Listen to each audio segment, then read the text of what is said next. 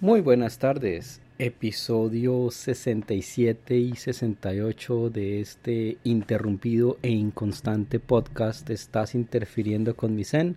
Como explicaba en el capítulo 67, por motivos logísticos, pues digamos perdí el espacio donde tenía que o donde podía grabar el podcast y ahora pues estoy aprovechando que estoy solo en la casa para hacer un rapidín, un quickie. El que entendió, entendió. Vamos a ver qué tanto nos, qué tanto progresamos en este, en este episodio del podcast. Eh, vamos a, eh, va a ser un poquito desordenado, pero entonces empecemos cronológicamente las notas. Como siempre ustedes saben que este podcast está interfiriendo con mi Zen, más o menos está sincronizado con el blog del mismo nombre, estás interfiriendo con mi Zen, donde pues están las notas, están las fotos, están como el comentario, ¿cierto? Entonces, el episodio 67 sin podcast eh, básicamente cubre, fue publicado más o menos el 15, 16 de marzo o a finales de marzo, ya estamos en abril, no, bueno, no sé. Creo que sí, fue publicado el 4 de marzo. Pero entonces arranco con las protestas contra el gobierno de Petro a favor y en contra del 14 y el 15 de febrero. Muy bien, pues cubiertas, básicamente yo me fui por el lado, como siempre, yo admiro un poquito el trabajo de, o admiro mucho el trabajo que hace 070 de la Facultad de Periodismo de la Universidad de los Andes. Eh, los chinos escriben muy bien, muy aterrizados, muy centrados y no están como tan influenciados políticamente por todo lo demás, ¿cierto? Eh, entonces, arranco más o menos diciendo que Ambas protestas fueron muy tímidas. Empecemos por ahí, no fue multitudinaria. La primera, pro el gobierno de Petro, era un pueblo con la esperanza de que les cumplan con unos derechos que solo existen en la letra muerta de la ley. La segunda, el 15, contra el gobierno de Petro, obviamente impulsados por los mismos de siempre, eh, son las élites asustadas que perder un privilegio que han literalmente comprado con la tarjeta de crédito. Eh, la mayoría de la gente de ambos bandos habla sin saber de qué se trata, pero con un convencimiento y una furia únicos. Otros un poco más sensatos e informados hacen un análisis más serio, pero al final cada uno es de sus diametralmente opuestas orillas, marcando el río de Colombia, de la Colombia macombiana, donde todo pasa y nada pasa. De la misma forma en que la exgobernadora general de Canadá, Michael Jean, que ella es haitiana, eh, refugiada inmigrante a Canadá y pues periodista y llegó hasta ser gobernadora general. Ella adoptó durante su mandato el lema de las dos soledades para describir esa separación entre la Canadá inglesa y francesa. Y la Canadá francesa, digámoslo, es Quebec, ¿no? Entonces es Quebec contra el resto del planeta. Y es muy similar a estas dos soledades entre las élites cada vez más delgadas y un pueblo cada vez más grande que comparten el territorio colombiano. Es una pelea a muerte por mantener privilegios adquiridos o preservar derechos prometidos ante un Estado cada vez más inoperante, lejano y ausente. En mi opinión, la marcha de las élites colombianas rentando abuelitos y pensionados para que vayan a marchar por ellos porque, abro comillas, yo no marcho, yo produzco, contra Petro, está más cargada de odio y adoptan sin miedo símbolos de odio norteamericano.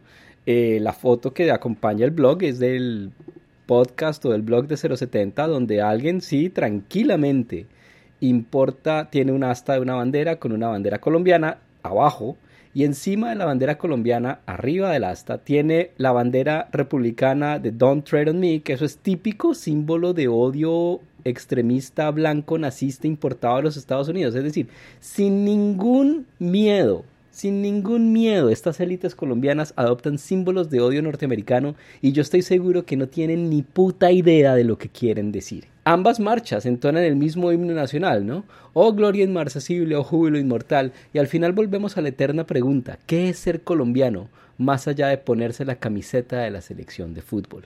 Eh, la postdata, después de escribir este capítulo del blog, como quien digo, ya tiene casi un mes, Invamer Colombia saca la encuesta donde se le acaba la luna de miel al gobierno de Gustavo Petro con una imagen desfavorable del 51% en solo seis meses. Es decir, brutal, brutal. Es decir, no sé, no sé, en solo seis meses ya se volteó la marea. ¿Qué va a hacer Gustavo Petro? Me, me, me causa muy mala espina los cambios del gabinete. Es decir, cuando uno elige un gabinete de ministros es para que duren al menos un año.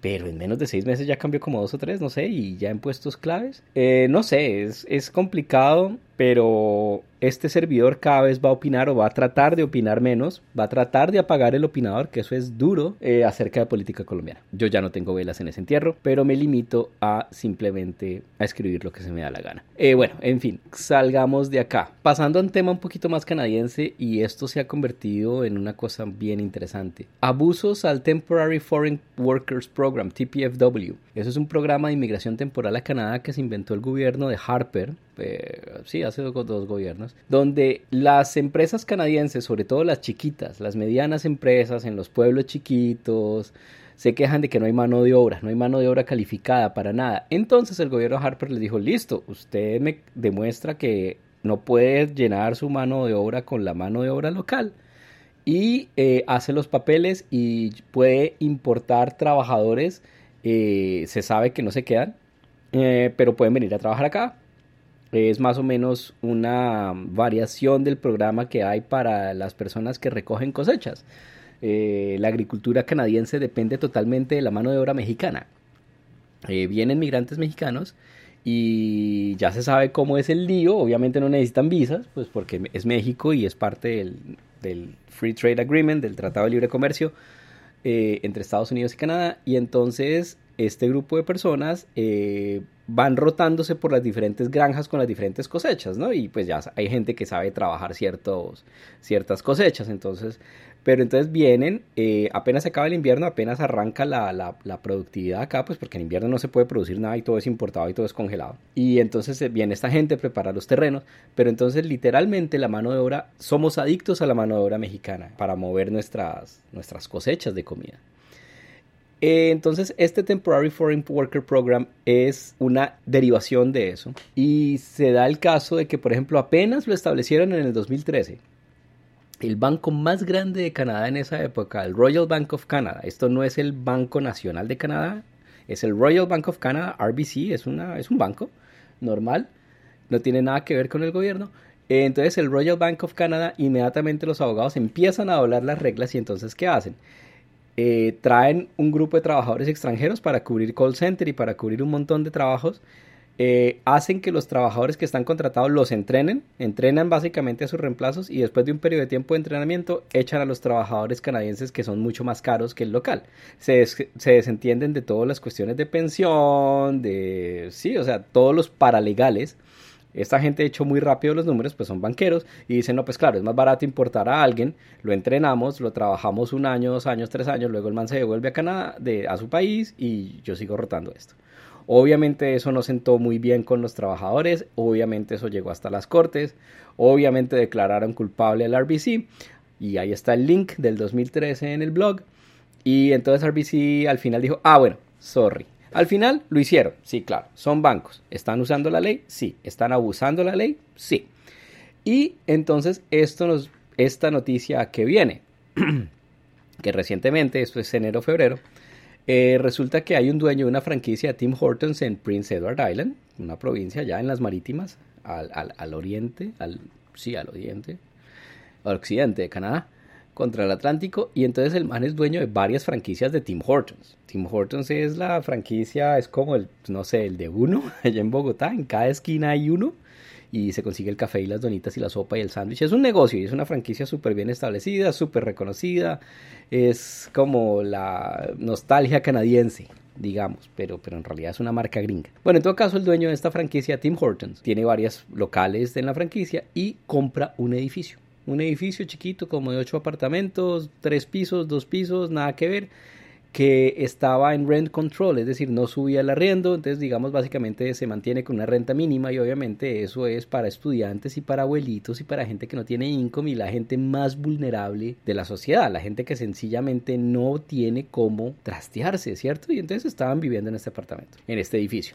Entonces el dueño de la franquicia de Tim Hortons compra el edificio e inmediatamente les pasa la boleta, los echo a todos sin motivo, sin razón, pues claro, es el nuevo landlord, él puede hacer lo que se le dé la gana con el edificio, les pasa los eviction notice, me tienen que desocupar en 30 días, en la mitad del hijo de puta invierno canadiense. ¿Para qué? Para él poder traer trabajadores importados y ni siquiera complicarse la vida con que esa gente que no, que el arriendo es muy caro, que no sé qué, no, yo les doy la comida, yo les doy la dormida y ustedes trabajan en, Tim Hortons. Obviamente él les descuenta el sueldo, el arriendo y la comida. Eso es ampliamente ilegal. Eh, vamos a ver qué pasa, o no sé en qué terminó la historia.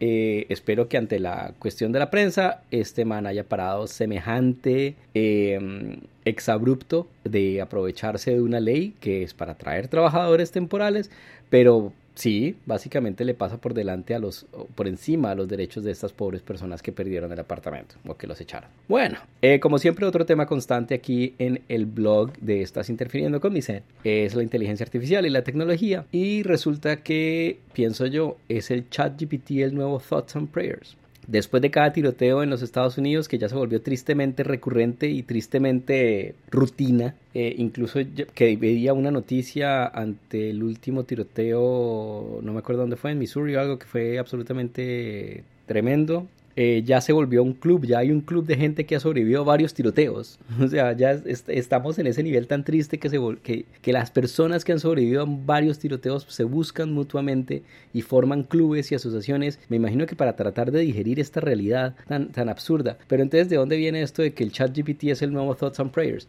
Resulta que hubo un tiroteo en la Universidad Vanderbilt. Eh, dejó tres muertos, cinco heridos y la facultad del presidente de la universidad para mandar el comunicado lamentando la tragedia usaron ChatGPT. Y se les olvidó quitar la última línea donde decía esta, esta nota o este texto fue generado por ChatGPT inteligencia artificial obviamente la universidad ya no sabe dónde esconderse. No que sí que la rutina que el afán que el estrés. Qué absurdo. El link está ahí en el blog eh, y fue subido por Vice. Entonces, el ChatGPT es el nuevo Thoughts and Prayers. Esta es una interesante saltó la noticia y como siempre yo quiero tratar de, mirar cómo los medios de comunicación nos manipulan totalmente, sobre todo en Colombia. Entonces, bueno, aquí también, pero, pero esta, esta manipulación de los medios en Colombia. Resulta que, ¿se acuerdan de que eh, salió la noticia de que justo en el gobierno Petro y entonces llegan y dicen, no, récord de emigración, se está desocupando Colombia, medio millón de colombianos emigró durante el 2022, eso es culpa del nuevo gobierno de Petro, de la incertidumbre de Petro. Ni mierda, o sea, eso es mentira, voy a analizar eso. Pero entonces, al mismo tiempo, sale esta noticia de dice que según la UNICEF, más de 60 mil menores de edad y adolescentes cruzarán el tapón del Darién durante el 2023. En solo enero del 2023 se registraron 5.000 cruces, que ya es siete veces más que en enero del 2022. Esto es una crisis humanitaria de unas proporciones absurdas. Pero entonces aquí es donde empieza el paréntesis. Lo interesante o triste es que los datos y la nota de prensa de UNICEF es del 2020, pero solamente es noticia en febrero del 2023. Entonces, vuelvo y digo, no creo que sea coincidencia que salga en la misma semana en que sale la siguiente noticia, emigración colombiana en el 2022. Los medios manipulan la atención de un pueblo mal informado que no sabe leer con fines políticos. Como les digo, la única nota de prensa que yo conseguí con esa información es del 2020. Estas son cifras del 2020, pero solamente la sacan los medios en el 2023 cuando coincide este documento del Centro de Recursos para Análisis del Conflicto, el CERAC, publicó un estudio donde afirma que en el 2022 fue el año récord para la emigración colombiana al exterior sin intención de volver. Se estima que medio millón de colombianos emigraron y rápidamente los medios culpan al gobierno actual de Gustavo Petro, cuando en realidad la mayoría fue del gobierno pasado de Iván Duque. La emigración se detuvo por la pandemia. El mayor número fue en marzo del 2022 cuando se empezaron a levantar todos los controles pandémicos y aún no se había definido la elección. Entonces hay que leer entre los renglones. Los análisis facilistas de los medios tratan de decir que el factor principal para la emigración es la devaluación del peso frente al dólar. Y ojo, el dólar ha bajado bajo el gobierno de Gustavo Petro. Ya no estamos hablando de los techos de 6 mil de hace seis meses o un año, estamos en 4 mil, pero eso ya no es noticia. Eh, la devaluación, en mi opinión, o en la opinión de varios analistas, la devaluación no es un factor de emigración Sin embargo, la falta de trabajo sí lo es y la mayoría de los emigrantes son personas jóvenes entre 18 y 29 años, que es el 35%, y entre el 30 y el 40%, que es el 23%, lo cual es gravísimo. Y básicamente señala la incapacidad de integrarse o la insatisfacción con el mercado laboral de gente joven. Y es el punto, emigrar es una cuestión de personas jóvenes porque hay que volver a arrancar de cero. Entonces, vuelvo a mi punto, si un factor de migración es la devaluación del peso que produce incremento de precios, hay que tener en cuenta que es aún más caro inmigrar con la incertidumbre de un salario mínimo de 10 a 15 dólares y gastos en dólares. Entonces, en la mentalidad de un inmigrante no está la devaluación del peso. Entonces, volvemos a, a decir que los medios nos hablan mierda porque la devaluación del peso no es. Las causas de la inmigración son mucho más complejas. Es la cosa de contar migrantes en el tapón del Diarién y otra cosa es en el Dorado.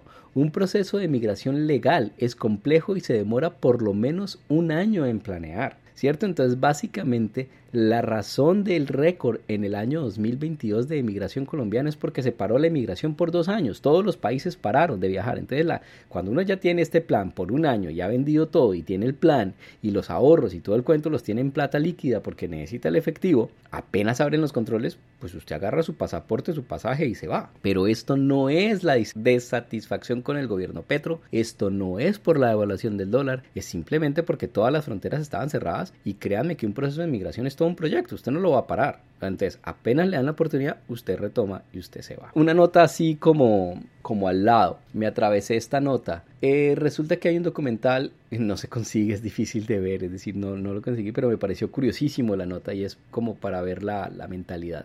La base canadiense Divert en Nova Scotia queda a 100 kilómetros al norte de Halifax y sobre el correo férreo Halifax-Montreal. Ya está decomisionada, ya no funciona se estableció durante la Segunda Guerra Mundial para alojar tropas y pertrechos que, hacia la guerra, que iban hacia la guerra en Europa, y luego fue seleccionada como uno de los seis Diffenbunker nucleares en Canadá. Les voy a, enrollar ese cassette un, rápidamente. Diffenbunker es el, em, apodo que le pusieron a estas fortificaciones militares bajo el gobierno del primer ministro Diffenbaker. Y entonces, ante el holocausto nuclear setentero, ¿cierto? Es decir, esta cosa de que Canadá básicamente puede ser aniquilada en cualquier momento por bombas nucleares rusas que vuelan desde, sobre el Ártico, o sea, desde Rusia, vuelan sobre el Ártico y pues tratando de darle a los Estados Unidos, pues a nosotros nos van a dar también. Entonces el gobierno de, del primer ministro Diefenbaker se eh, empezó este programa de crear seis bunkers nucleares en 1958 y un montón de plata y el programa ultra secreto y con la mejor tecnología del momento. Hay uno en Ottawa que es muy chévere visitar, es un museo. Hay otro, creo que de pronto es Divert, el de Nova Scotia, que todavía sobrevive como museo. Hay otro Different Bunker que quedó operando, digamos. Eh, hubo otros que los demolieron.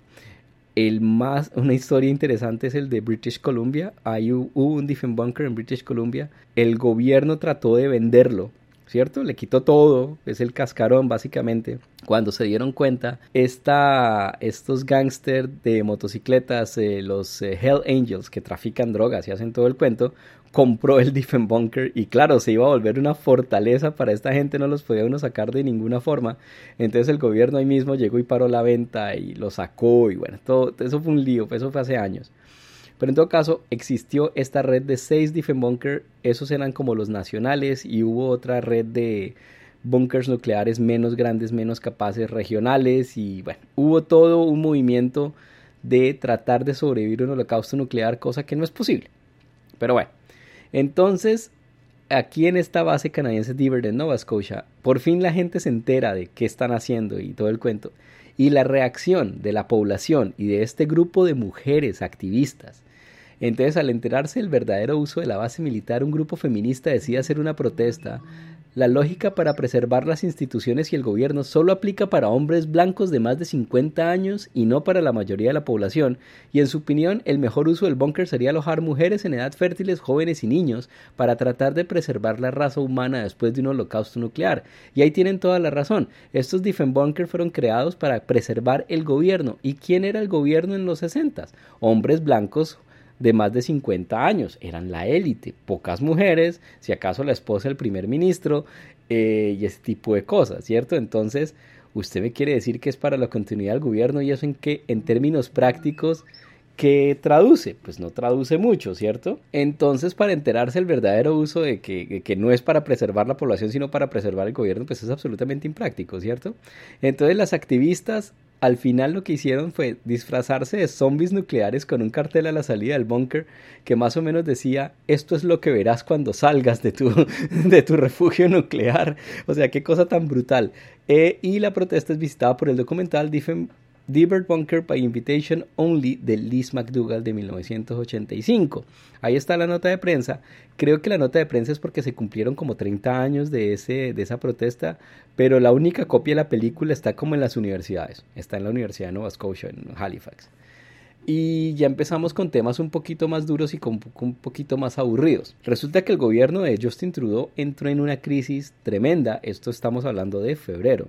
Porque el Global Mail, que es un periódico nacional, destapa un escándalo donde por lo menos dos informes confidenciales del Canadian Security Information Service, el CISAS, es básicamente los espías de Canadá, y a la oficina del primer ministro señalan donaciones financieras patrocinadas por el gobierno chino por parte de empresarios chinos en Canadá a campañas de miembros del Parlamento y la Fundación Pierre Elliott Trudeau durante las campañas del 2015 y 2019, pues donde salió ganador eh, Justin Trudeau, ¿no? Mientras todos estábamos preocupados por la posible intervención interferencia rusa en las elecciones canadienses, por la experiencia previa a nuestro vecino del sur, los Estados Unidos, con Trump y todo el cuento, los chinos estaban haciendo donaciones a campañas del miembro del Parlamento provincial conservador Vincent Ke y federal el liberal Han Dong en circunscripciones con alta población china, Don Valley en Toronto, por ejemplo, y a la Fundación Pierre Elliott Trudeau para financiar la campaña del hoy primer ministro Justin Trudeau.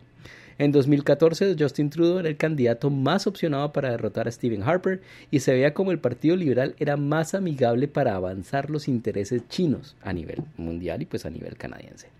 La paranoia china en este instante existe en múltiples niveles, debido a los globos meteorológicos que resultaron ser de radioaficionados gringos en su mayoría, estaciones secretas de la policía china en Quebec que parecen funcionar como restaurantes, y renuncia de directivos de bancos por lavado de dinero y negociación de acreditaciones diplomáticas. Estas últimas dos fue que la ministra de Finanzas, Krista Freeland, básicamente descubrió o mediante la unidad de inteligencia financiera del Ministerio de Finanzas, valga la redundancia, descubrió que un banco se consolidó, un banco chino, o la mayoría de los accionistas eran chinos y estaban lavando dinero como única cosa, es decir, es, es absolutamente sin precedentes el Ministerio de Finanzas le da con pruebas y le dice su banco está en actividades ilícitas, ustedes están lavando dinero, eh, creemos que son causa de estas tres personas en su junta en su junta directiva, por favor renuncien y renunciaron. Y la negación de acreditaciones a diplomáticos, pues es que sí, China presenta acreditaciones para el gobierno de Canadá para que les acepten gente y el gobierno de Canadá las niega. Esos son pasos diplomáticos bastante graves. Una de las pruebas reinas, según los documentos del CISAS,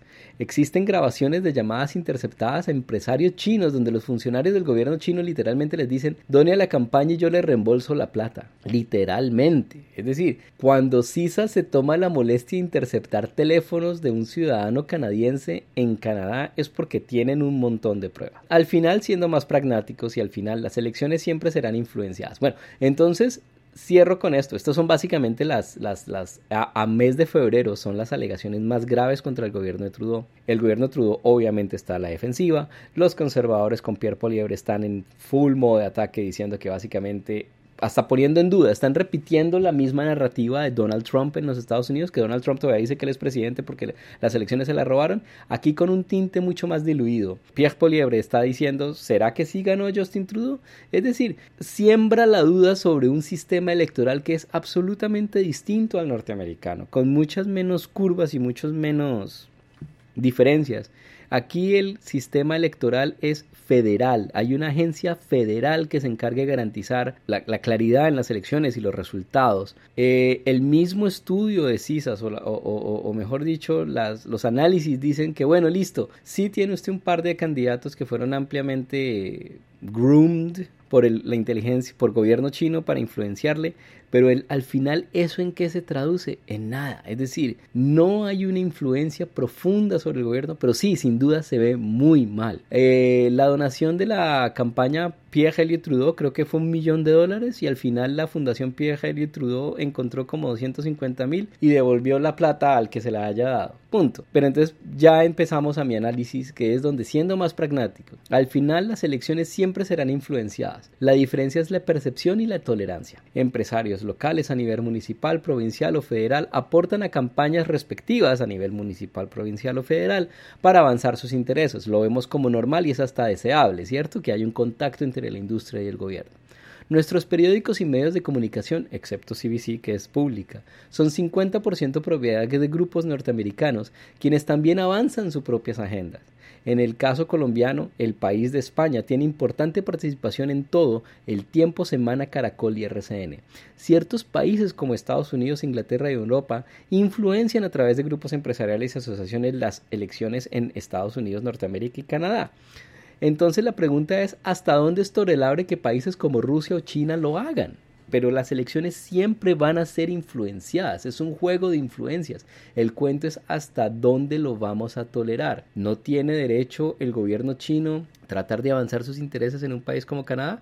El problema es que somos directamente competidores en sobre todo minería, en gas, en petróleo, minería de tierras raras donde China es el monopolio absoluto, Canadá tiene reservas muy interesantes y eh, han empezado a ser mucho más cuidadosos cuando dan licencias de la explotación de estos materiales raros, porque han descubierto que empresas tercerizan con otras empresas y al final el capital es chino y quieren abrir una mina en Canadá. Obviamente el gobierno canadiense está como mucho más a la defensiva. Por ahí yo veía después un análisis muy interesante y a esta paranoia china que al principio fue con los globos y ahora es con TikTok, que va a ser otro tema que vamos a desarrollar un poquito más tarde. Esta paranoia contra China, ¿a qué se debe? ¿China está haciendo militares a otros países? No. China obviamente tiene que cubrir sus propios intereses. Sí, tienen una democracia, abrimos y cerramos comillas, pero es un sistema que les funciona. ¿Es un país próspero? Sí. ¿Están disminuyendo la pobreza? Sí. Eh, ¿Son como una dictadura así estilo Norcorea o Irán o Afganistán? No el Estado chino es próspero, eh, toma cierto cuidado sobre sus ciudadanos, los ciudadanos se ven contentos. La verdadera razón de esta paranoia china es que simplemente los Estados Unidos no va a permitir que China sea la economía más grande del planeta. Es así de fácil. Los chinos alcanzaron a los Estados Unidos y los rebasaron en cuestión económica, en output económico. Y eso quedó demostrado otra vez con la pandemia paró China por motivos pandémicos para todo el mundo, incluidos los Estados Unidos. Entonces, los Estados Unidos están tratando por todos los medios de propaganda, eso es tipo TikTok. Acuérdense del caso Huawei. Huawei, excelente hardware para telecomunicaciones, excelentes celulares. Lo prohibimos porque por seguridad nacional. Y ya, y nadie discute contra la seguridad nacional. Y se prohibió Huawei. Y entonces ahora bajo el mismo argumento, eh, se prohíbe TikTok porque son espías. Y la misma información se la da a Facebook y a Google y no hay ningún problema. Ah, pero es que son empresas norteamericanas. Pero entonces también tienen el interés de la población norteamericana en su cuenta. No.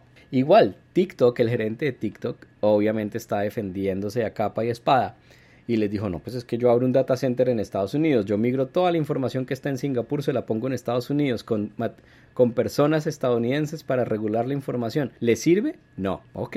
Sí, es decir, en este instante, y además es analicemos por qué una red social se constituye en un peligro de inteligencia, en un peligro contra la soberanía norteamericana. Se es, es, la misma lógica de no preguntar que le tuvieron a Huawei. Eh, Huawei, no, sí, eh, es que lo que pasa es que la red celular nos pueden espiar por la red celular.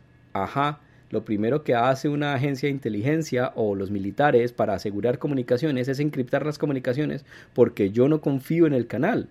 ¿Cierto? Yo no confío en la torre celular. Entonces yo sé que me van a espiar por la red celular, yo sé que me van a espiar por Huawei, entonces yo encripto mis comunicaciones. O yo no uso Huawei para el gobierno, válido. Yo no lo uso para los militares, válido. Pero ¿por qué se cagan a todo el mundo? Yo puedo comprar un teléfono Huawei porque a mí se me da la gana, sí. Pero por de seguridad nacional no puede. Sí, pura mierda. Entonces es lo mismo con TikTok, es pura mierda. Es parte de una campaña generalizada para tratar de frenar el avance chino y la influencia china a nivel mundial. Entonces los Estados Unidos se está comportando como cualquier otra dictadura en el planeta donde ellos dicen qué pensar, cómo pensar, qué leer y, cómo leerlo. como dicen los franceses, de una forma muy pragmática, como siempre los franceses, los espías van a espiar. No importa, es el juego, se la vi. Entonces, ¿los chinos van a espiar? Sí, claro, pues no se la vamos a regalar en bandeja de plata. Eh, caso Bogotá. Caso Bogotá, el metro tan mentado de Bogotá, que quién sabe si Gustavo Petro va a ir a China a negociarlo para que sea subterráneo, no me importa, pero el hecho es que es parte de la estrategia china del cinturón de acero. Esta gente empezó a vender infraestructura o literalmente regalar infraestructura, incluido el metro de Bogotá.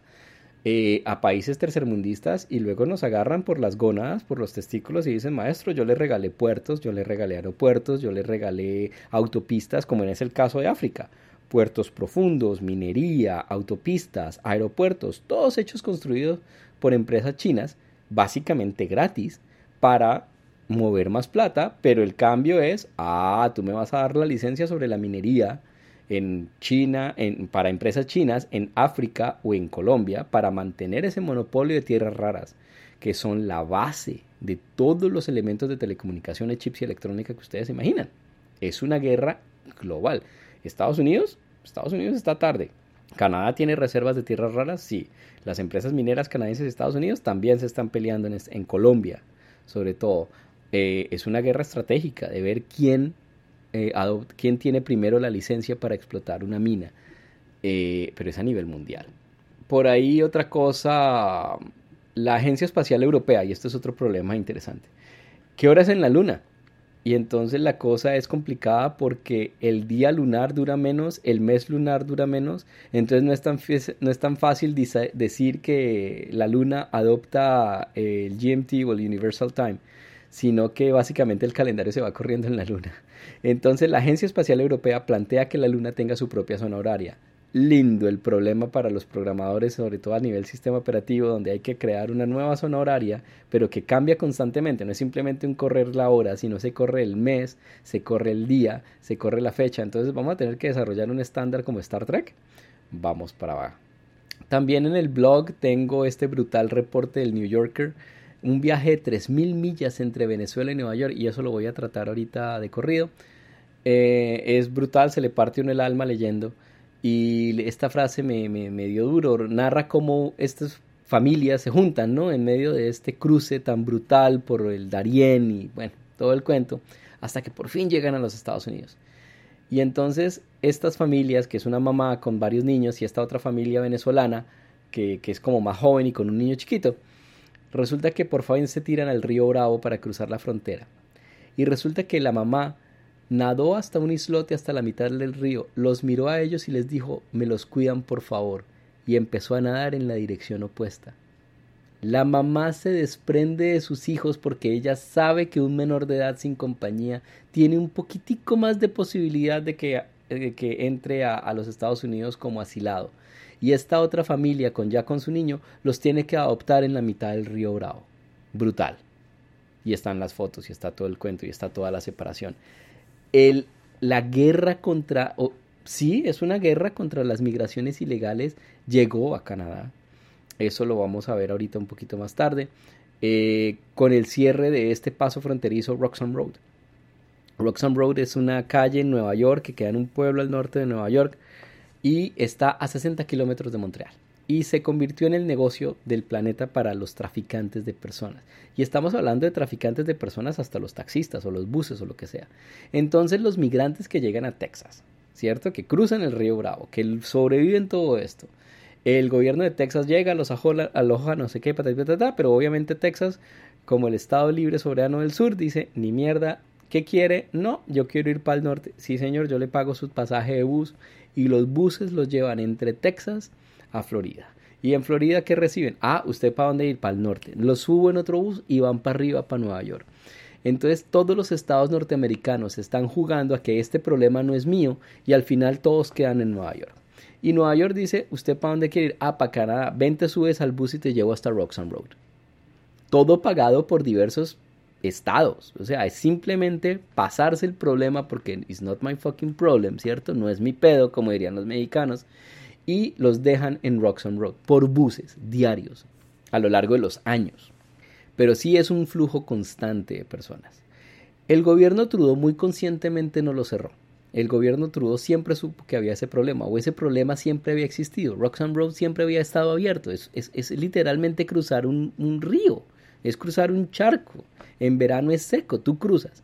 Entonces, ¿qué hago? ¿Dejo entrar a la gente sin ningún control o al menos hago algo de presencia y pongo RCMP y al menos les tomo la foto y como que capturo los papeles, los arresto entre comillas porque luego los libero mientras estudio su caso? Esa es la ley canadiense. Entonces, con base en la visita de Joe Biden, que fue hace como dos semanas ya, o la semana pasada, la tenían guardada desde hace un año, donde el gobierno de Canadá se comprometió a cerrar Roxham Road y lo cerró a la medianoche. O sea, llegó Biden, se fue Biden, a la medianoche se cierra Roxham Road. No dijeron nada a nadie con una buena razón al final porque querían prevenir una oleada humana, como pasó cuando Harper cambió las reglas de inmigración y se vino un montón de gente por Niagara y por Nueva York, pero así los miles y miles y miles de carros tratando de entrar a Canadá a última hora. Aquí esta gente no se enteró, los que estaban en el bus no se enteraron. Y resulta que a partir de la medianoche tú sí puedes entrar a Canadá, sí, sí existe el centro de control todavía de RCMP, pero ya no te recibe Canadá inmediatamente ya no te abre tu proceso de asilo y te deja ir eh, mientras estudia tu proceso de asilo. Sencillamente, el gobierno de Canadá te deporta a los Estados Unidos inmediatamente, en cuestión de horas o días. Tres días después estás otra vez en Nueva York. Y entonces Nueva York se entera y dice, ¿qué va a hacer? Ah, ¿de dónde vienes? Ahí es donde los Estados Unidos están empezando a hacer exactamente lo mismo entre Texas y México, o entre Colorado y México, ¿cierto? Reciben a la gente, los que agarran, los procesan, así te devuelvo a México. Eh, entonces se han cerrado muchas puertas y, y, vamos a empezar a ver más tragedias estilo mediterráneo, donde sencillamente se, se, ¿qué? se hunde la balsa con 60 70 personas a bordo y hay muertos. Y entonces aquí vamos a empezar a ver exactamente las mismas tragedias mientras en la mitad, acuérdense de la familia Patel, que en la mitad del invierno deciden los traficantes de armas, de gente, los bota a un extremo de un terreno baldío con temperaturas de menos 20, vientos absolutamente crueles, con nieve hasta las rodillas o hasta la cintura, y esta gente muere congelada. Eso lo vamos a ver más. Y estas son las consecuencias de esas políticas. Eh, al final, sí, le hicimos con, eh, eh, la cuestión Trudeau de la visita de Joe Biden fue para tratar de recuperar la agenda de esta intervención china en, en las elecciones. ¿Qué hace un primer ministro? Pues cosas de primer ministro y es recibir a Estados Unidos. Básicamente la tenía encuadrada o le dijo, hey Joe, ¿por qué no te vienes a Canadá que necesito recuperar mi agenda? Y votó todo el espectáculo, foto aquí, foto allá, eh, una visita a dos días, pero le permitió recuperar la agenda a, a Justin Trudeau pues que al final es supervivencia. Le quitó muchísimo oxígeno a esta narrativa de la intervención china. La intervención china al final le importa a la gente, no mucho. La, gente no se entera de qué está pasando, la gente no lee, la gente no ve televisión. Los pocos que ven noticias, pues ven las noticias, ¿cierto? Eh, los más peligrosos son los que ven noticias gringas y, esos son los que los que viven en una realidad paralela, ¿cierto? Los que ni siquiera se toman la, noticia, la molestia de ver noticias canadienses, sino que adoptan Fox News y creen que es la misma realidad porque se convencen en su cabeza de que Canadá es una extensión de los Estados Unidos. Entonces, bueno, saltemos un poquito de este tema migración a como les dije, este episodio iba a ser como muy desordenado porque estoy tratando de resumir dos anotaciones del blog en un solo capítulo de podcast. Como les dije, esto era un quickie, esto es un rapidín. Entonces muere Kiska, la ballena orca en cautiverio en Marineland en Canadá. Eh, entonces resulta que sí, Marineland, uno de estos parques acuáticos estilo Florida, pero en Niágara, y existe la pobre ballena orca quisca que era la ballena más depresiva del mundo. Eh, fue parcialmente la inspiración de la película Free Willy. Eh, nadie sabe muy bien cuántos años tenía, se estima que tenía 47 años, fue capturada en aguas islandesas en 1979 y su compañera de celda en 1980 en Marineland era Keiko y entre ellas inspiraron la película Free Willy. Entonces por fin murió, pobre ballena, la ballena más depresiva del planeta porque tenía la, aleta dorsal toda doblada, signo de depresión total en ballena orca, murió y yo creo que ese es el final para Marineland. Eh, Marineland desde hace rato venía con problemas. Eh, el gobierno canadiense o las agencias de ambiente canadienses y de Ontario la tenían bastante perseguida porque ya básicamente no hay plata, ya la gente no va hasta Niagara a Marineland a ver ballenas y delfines. El, ese tipo de parque yo creo que ya pasó de moda. Eh, entonces yo creo que ese es el final de Marineland, pero murió Kiska, la última ballena orca en cantiverio. y volvemos al punto. ¿Es Canadá verdaderamente independiente? Eso es una cuestión interesante. Una de los rituales canadienses que tenemos acá es el cambio de hora. Entonces, el pasado domingo 12 de marzo cambió la hora a horario de verano, donde ganamos una hora, en realidad dormimos menos una hora.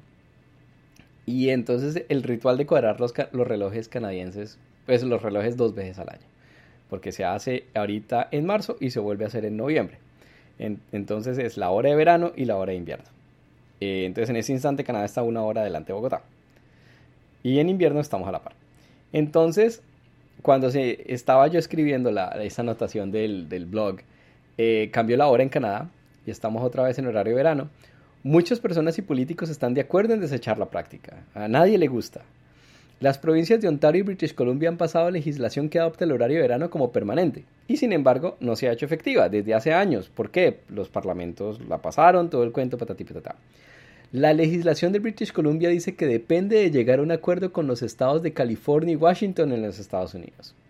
La legislación de Ontario dice que tiene que entrar de acuerdo con Quebec, que le vale hongo, como siempre, Quebec le vale hongo todo, y Nueva York. Y obviamente Nueva York en medio de la pandemia y todo el cuento, pues le vale hongo lo que opine Ontario. Y como siempre, dependemos de una legislación del Senado gringo que se ha empantanado como dos veces y fue relanzada otra vez esta semana. Entonces, literalmente Canadá no es capaz de ponerse de acuerdo y decir yo cambio la hora, sino porque todo el mundo depende de todo el mundo. Y hasta que el gobierno gringo a nivel federal no pase una hora, no pase una ley cambiando la hora a nivel federal en los Estados Unidos, el gobierno federal canadiense pues tampoco va a hacer nada, ¿cierto? Entonces, vuelvo al punto, ¿es Canadá verdaderamente independiente? Hmm, parece que no, al menos en materia de horas. Eso fue el capítulo muy rápido 67. Ahora vamos al capítulo 68 que todavía está un poquito en borrador, pero es más o menos como para cerrar este capítulo del podcast que no me aguanté las ganas, digamos. Entonces, este sería como el inicio del capítulo 68, lo he estado trabajando, pero pues ya que tengo la oportunidad, como les digo, de grabar el capítulo del podcast sin mayor interferencia. Hay dos aerolíneas de bajo costo, o bueno, sí, relativamente bajo costo, eh, y que pasan por Ottawa. Eh, la aerolínea es Flair, esa es de Ontario, y Sunwing, que es de Saskatchewan. Yo no sabía que, que, que Saskatchewan tenía una aerolínea, o la base es Saskatoon. Y es Sunwing. Sunwing se especializa sobre paquetes vacacionales, ¿no? Entonces la típica ida de Canadá a Cancún y a Cuba. Eh, Flair está más centrada sobre el tráfico entre provincias, pero también hacen vuelos de vacaciones. Resulta que eh, estas dos aerolíneas, Flair y Sunwing, tienen un contrato con la empresa de tierra que les presta los servicios de tierra, Menzies. Eh, pues que obviamente la gente, los ramperos, los que tanquean, los que bajan las maletas, los que suben las maletas. Entonces es un servicio arrendado de las aerolíneas para operar en el aeropuerto. El servicio es tan malo que por primera vez en la historia del aeropuerto de Canadá, el aeropuerto de Ottawa, le pasa una nota a Menzies diciendo finalizan el contrato en 30 días. los echaron del aeropuerto. Eso quiere decir que no pueden continuar eh, operando en el aeropuerto sin una empresa de tierra o hasta que consigan otro operador, ¿cierto? Igualmente Flair está en unos líos gravísimos, ya que eh, los aviones son en wet lease, o bueno, no es wet lease, es un lease, porque eso, eso lo aprendí. Eh, hay dos formas de rentar un avión, el lease y el wet lease. El wet lease, lo que se llama wet lease, Literalmente lis mojado o húmedo es cuando incluye la tripulación, incluye los pilotos y, el personal de cabina. Un lis normal es cuando yo le presto el avión y usted pone su gente. Eh, entonces la empresa financiera dueña de los aviones le hizo el repo a cuatro aviones en Toronto, un quinto de la flota. Tienen 20 aviones, le quitaron cuatro. Por supuesto, fue caos total con Flair gente trabaja en Cancún, en México o en Cuba. Creo que paso más, caso más grave fue Cancún. Gente de vacaciones con March Break y le dicen, sí señor, su siguiente vuelo es en una semana. ¿What? es decir, totalmente sembrados. Obviamente el gobierno canadiense dice que sí, que hay legislación, que les van a compensar. Es, es un lío. Pero al final sí, tus vacaciones de una semana se pueden transformar fácilmente en dos con todos los líos de que ya no hay hotel, ¿cierto? Las cosas, ah, caos total y absoluto. Pero básicamente Flair y Sunwing no pueden operar en el aeropuerto de Ottawa hasta que consigan una nueva empresa de servicios de tierra. Otra noticia, yo sé, nada que ver, este podcast es bastante, o este blog y el podcast son bastante, eh, whatever, ¿cierto? Son eclécticos, esa es la palabra, eclécticos. Eh, resulta que Pornhub cambia de dueños. Sí, señor, Pornhub es la empresa canadiense, el dominio de tecnología o la empresa de internet más grande de Canadá. Sí, señor, hacen pornografía. MindGeek es la empresa que es dueña de eh, Pornhub y muchos otros portales pornográficos asociados. La base es Montreal.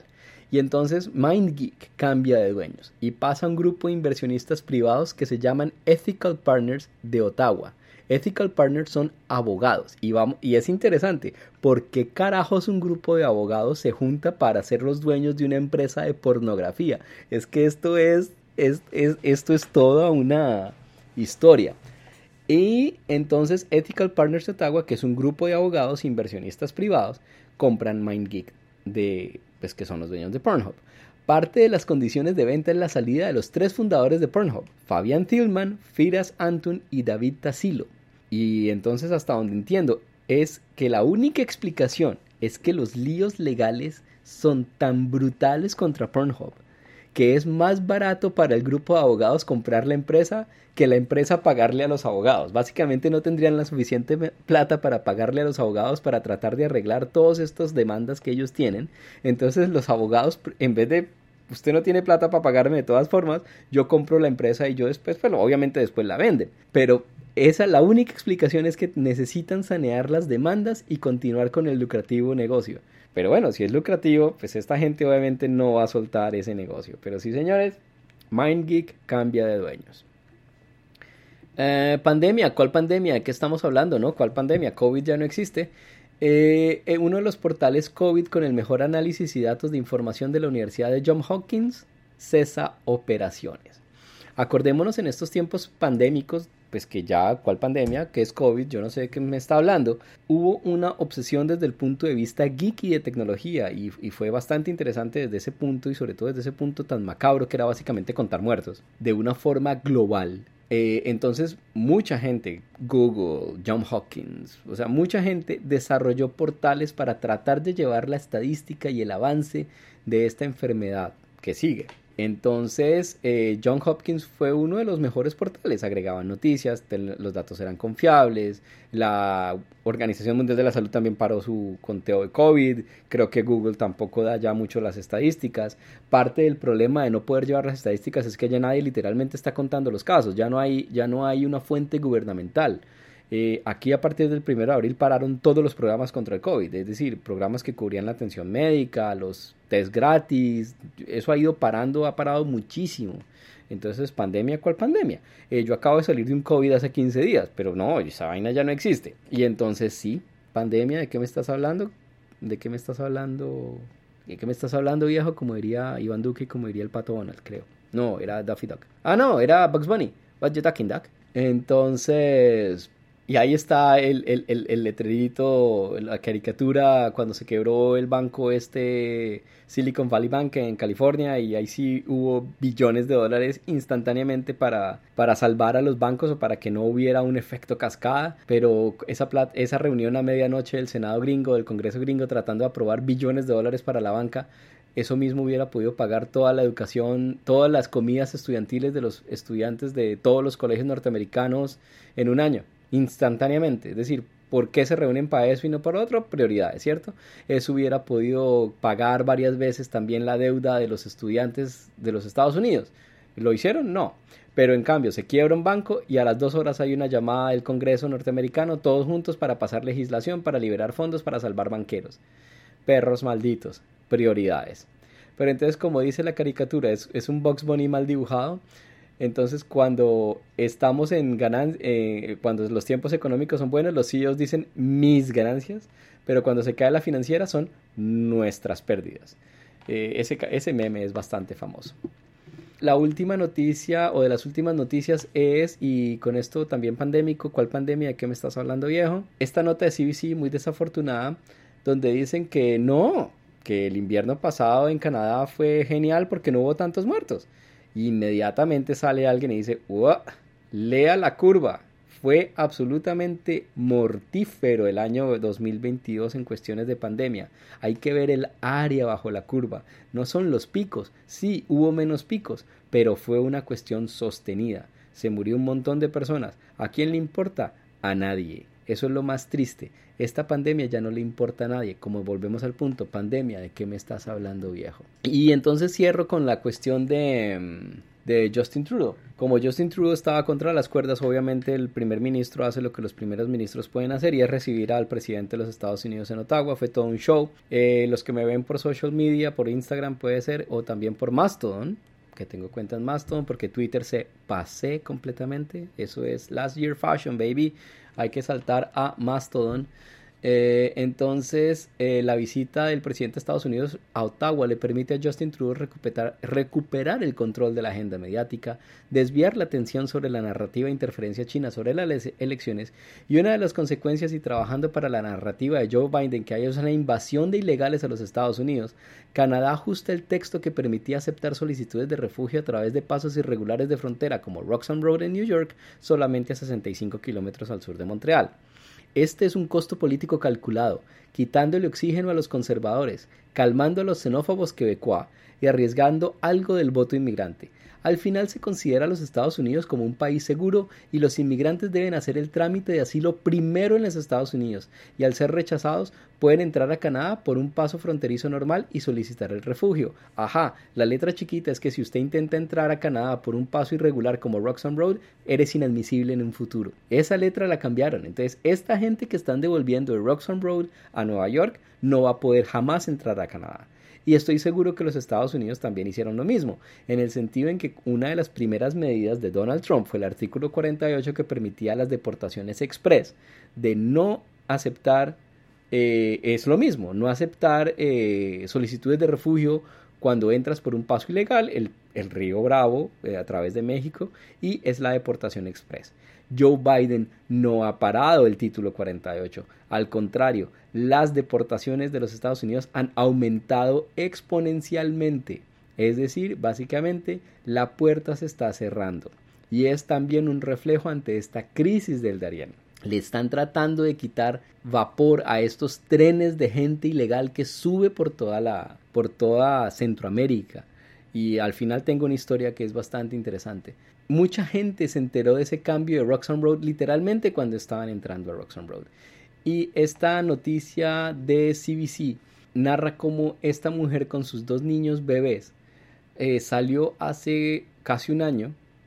Creo que la mujer parió en el camino, literalmente. Salió desde África, desde Uganda. Se levantan una visa a Brasil, llegan a Brasil. En Brasil empiezan a cruzar hasta Ecuador, Chile, suben, o, Perú, suben por toda Colombia, por la costa oeste, cruzan el tapón del Darién y luego empiezan a subir por toda, Norte, por toda Centroamérica, Panamá, Costa Rica, Nicaragua, El Salvador, Honduras, logran cruzar a México y luego vuelven a cruzar todo México hasta llegar a la frontera. Y luego cruzan el río Bravo y luego cruzan todos los Estados Unidos en diagonal, pues, de, desde el suroccidente hasta el nororiente, o bueno, al revés, desde Arizona y Texas hasta Nueva York, y todo para poder llegar a Roxham Road a 65 kilómetros de Montreal, solamente para descubrir que no tienes futuro cuando llegas a Roxham Road. Es arriesgar la vida y arriesgarlo todo es porque sencillamente no tienes nada. Cerrar las fronteras es el futuro? ¿Es una solución? No. Las crisis, la crisis humanitaria va a seguir eh, van a seguir arriesgando la vida, la van a perder. Lo único que van a aumentar son los muertos en las fronteras. Es una crisis humanitaria, como ha pasado con Europa. Grecia, Italia reciben a diario, a diario, balsas de inmigrantes. Eh, lo que decía en el capítulo pasado del, podcast, la, el exabrupto de la nueva legislación inglesa eh, después del Brexit y con un primer ministro hindú y con un ministro de finanzas hindú y con el líder de la oposición de Pakistán. Es absurdo, es decir, ingleses no son ingleses y a pesar de eso pasan Brexit y Brexit para aislarse aún más de la comunidad económica europea y los ingleses deciden establecer un sistema de, o están tratando, no sé si va a pasar la ley, no me acuerdo, de donde los inmigrantes de África o que vienen de Europa van a ser deportados a Ruanda. Van a hacer lo mismo que los australianos. Sencillamente se, se, desentienden del problema y los encarcelan en otro país porque es más barato simplemente tenerlos hasta que se pudran en una cárcel por fuera de las garantías de libertad y derechos de estas eh, como Inglaterra o Australia. Entonces, pues porque en Ruanda o en, en Ruanda o en las islas Fiji, es una de esas islas del Pacífico, donde no hay derechos. Esta gente sencillamente la dejas en una cárcel porque no hay nada que hacer, porque yo no te quiero dejar entrar a este país. Eso es mucho de dónde cortar. Y al final quiero cerrar porque ya, ya resumí, ya fusilé dos capítulos del podcast, 67 eh, y 68. Entonces tengo esta historia. Estaba un día en la oficina, después de venir de almorzar o cualquier cosa, no importa. Y se supone que es un edificio con seguridad. tiene, tiene dos guardias de seguridad en el piso, tiene más, es una firme seguridad y tienen portería y todo el cuento, pero pues bueno, ese día no. Se abren las puertas del elevador y el anciano gritó ¡Train! ¿Cierto? Todos nos quedamos como ¡What! Y luego se vuelven a cerrar las puertas. Y vuelven y se abren las puertas porque él vuelve a presionar los botones y vuelve a gritar ¡Train! El ascensor sirena en alguna parte, volvió a abrir las puertas y el anciano volvió a gritar ¡Train! Nos, quedamos, nos podríamos quedar así todo el día, ¿cierto? Nadie se movía a responderle. Hasta que yo no sé por qué. Porque la situación ya era absurda. Es decir, es un abuelo, un anciano trabado en un ascensor que lo único que hace es gritar tren. Y nadie hace nada, nadie interactúa con él, nadie dice nada, nadie nada. Los de seguridad no se enteraron o no se quieren enterar. Hasta que yo no sé por qué llego yo y interactúo con él y le respondo, aquí no es el tren, está en el edificio equivocado. Y entonces el anciano me responde, bueno, listo, entonces dígame dónde es. Entonces yo le digo, bueno, listo, primero salga del ascensor, salga del ascensor. Entonces ya se fue conmigo, todo el mundo me ignoró, todo el mundo siguió para su oficina, para su reunión, para lo que sea. Entonces yo me quedé con el anciano y el anciano empezó a ir inmediatamente hacia la otra batería de ascensores que van hacia el, hacia el, hacia el parqueadero subterráneo. Yo le dije, no, no, no, no, no, no, no, tampoco, esos ascensores no son, es afuera, es en otro edificio. Ah, ok, ok. Entonces yo le digo, ven, vengan conmigo. Porque, man, yo pasé delante de seguridad, los de seguridad no se enteraron. Cosa pa' inútil. Los celadores allá y acá son iguales de inútiles. Eso sí, frescos. Entonces, después de toda esta interacción y de pasar por delante del personal de seguridad del edificio que no se, que se aclaró era ajeno a todo el, drama, salíamos del edificio, le pregunté a dónde iba, quién era, y entonces me dijo, voy para el hospital. Y ahí es donde yo empiezo, ok, entonces traté, estaba, estábamos en invierno, estábamos a clima de menos 20, pero, pero él estaba como vestido para el invierno, tenía su gorro, tenía su chaqueta, tenía botas, entonces yo digo, ok, está preparado para el invierno. Cuando me dijo que iba para el hospital, le miré las muñecas tratando de ver si tenía como una cosa estas de pacientes de, hospital, por si se había volado de un hospital, por si era un paciente perdido de un hospital psiquiátrico o algo así, pero no, no vi nada de eso. Y entonces a pesar de estar totalmente perdido, interactuaba y parecía estar como consciente de sus alrededores. Entonces le dije, ¿para dónde va? Para el hospital. Entonces me comentó que venía de un pueblo lejano en Quebec, no me acuerdo del nombre del pueblo, y que necesitaba ir al hospital y mientras caminamos los 50 metros hasta la puerta del metro, le indiqué las escaleras para bajar a la plataforma del metro y le dije más o menos su tren es tal, ¿cierto? Vaya a tal sitio, llega a tal estación, en tal estación se baja de tal bus y el bus, ahí hay un bus y pregunte y allá lo lleva al hospital. Me agradeció Entró, se sumergió en las anónimas y insensibles entrañas de la ciudad, solo para después darme cuenta que le había dado mal las indicaciones y que el tren solo lo alejaría más de su destino. Imagínense el trauma del resto del día pensando en el abuelito perdido. Iba para otro hospital, yo lo mandé para el hospital General Hospital, que no queda cerca de nada. Entonces básicamente hay que agarrar el tren porque es la ruta que yo cojo todos los días para venir a mi casa.